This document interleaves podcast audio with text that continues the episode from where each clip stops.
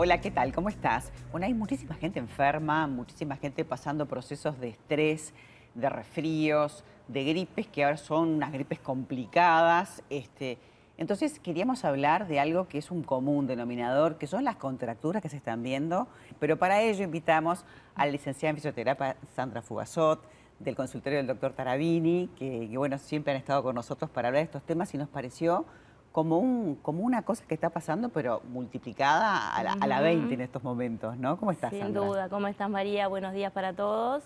Bueno, un gusto estar, como siempre, con, con ustedes. Para mí un placer, pero ¿vos no notás que la gente se queja mucho de la contractura cervical? La contractura no es más que la respuesta de un músculo estriado a, a algo que está pasando abajo del músculo, ¿no? O sea, la contractura por sí misma no, no, no, no sería tal si es que hay algo que, nos, que lo está provocando.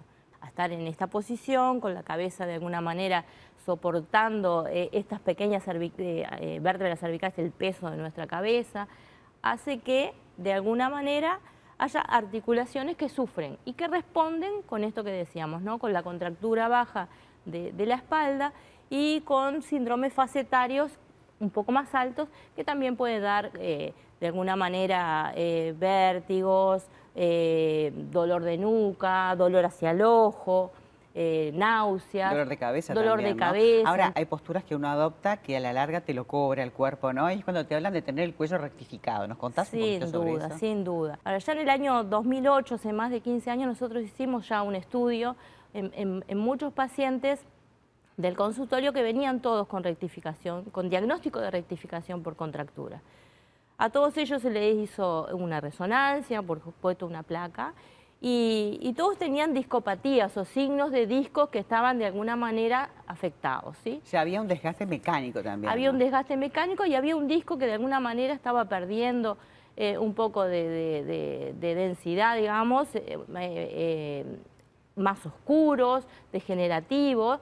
Eh, de esa manera, digo, eh, nos, nos hace poner foco en que el tratamiento no está tanto en aflojar la contractura, sino que corregir esa parte mecánica que es la que está provocando, ¿no? Y ahí también está el tema de la almohada, que lo hablamos muchas veces, ¿no? Cuando uno está acostado, por ejemplo, si mira eh, televisión acostado, no con la, demasiadas almohadas que obliguen a la cabeza a estar Si adelante. te pido un tip rapidito, ¿cuál es la almohada ideal? ¿Cuál es el alto de la almohada? Porque esa es la pregunta típica que te harían, ¿no? Es la pregunta típica y nosotros siempre les decimos, cuando uno está con algún problema cervical es probable que ninguna almohada te quede cómoda. Y eso también está bueno tenerlo, porque a veces la gente va cambiando las distintas almohadas y no es un tema a veces de la almohada, sino de cambiar qué es lo que está pasando en mi cuerpo. Pero una cosa como, como bastante importante es decir, bueno, ¿cómo duermo yo? Duermo de costado, duermo de, frente, duermo boca abajo. Eso también está bueno para decir, bueno, ¿qué altura tiene que tener mi almohada? Si yo duermo de costado, lo ideal es que la almohada tenga más o menos el- la altura del hombro, que me permita tener la columna alineada mientras que estoy durmiendo varias horas, ni que quede ni extendida ni en tensión. Entonces va a quedar como relajada realmente. Si duermo boca arriba, que no sea demasiado alta para que no me flexione el cuello, para que el cuello realmente quede alineado.